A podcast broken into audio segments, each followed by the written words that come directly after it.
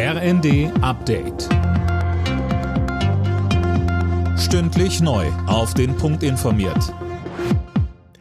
Ich bin Dirk Jostes. Guten Morgen. Der Wettlauf gegen Zeit und Kälte in der Türkei und Syrien geht weiter. Auch drei Tage nach den schweren Erdbeben können die Rettungskräfte weitere Überlebende retten. Die Zahl der Toten liegt mittlerweile bei über 15.000.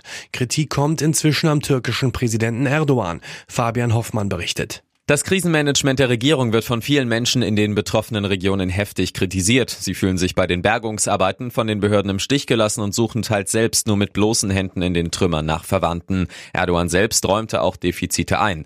Die Opposition meint außerdem, dass er es versäumt hat, das Land auf ein solches Beben vorzubereiten und die Erdbebensteuer zweckentfremdet hat.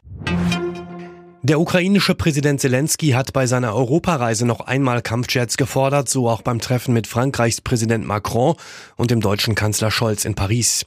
Die beiden sind darauf nicht konkret eingegangen. Scholz sicherte der Ukraine allerdings weitere Unterstützung im Kampf gegen Russland zu.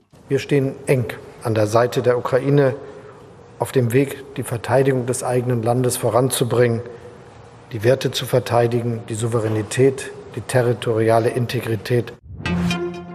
Heute und morgen treffen sich Vertreter der EU-Staaten zu einem Sondergipfel in Brüssel. Neben der Ukraine-Politik geht es um eine gemeinsame Linie in Sachen Migration.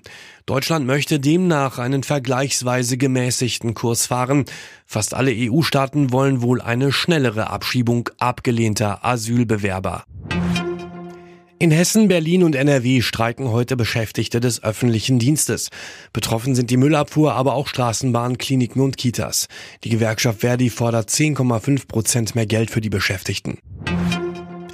Nürnberg und Dortmund stehen im Viertelfinale des DFB-Pokals. Dortmund gewann in Bochum mit 2 zu 1. Nürnberg setzte sich gegen Fortuna Düsseldorf mit 5 zu 3 nach Elfmeterschießen durch. Alle Nachrichten auf rnd.de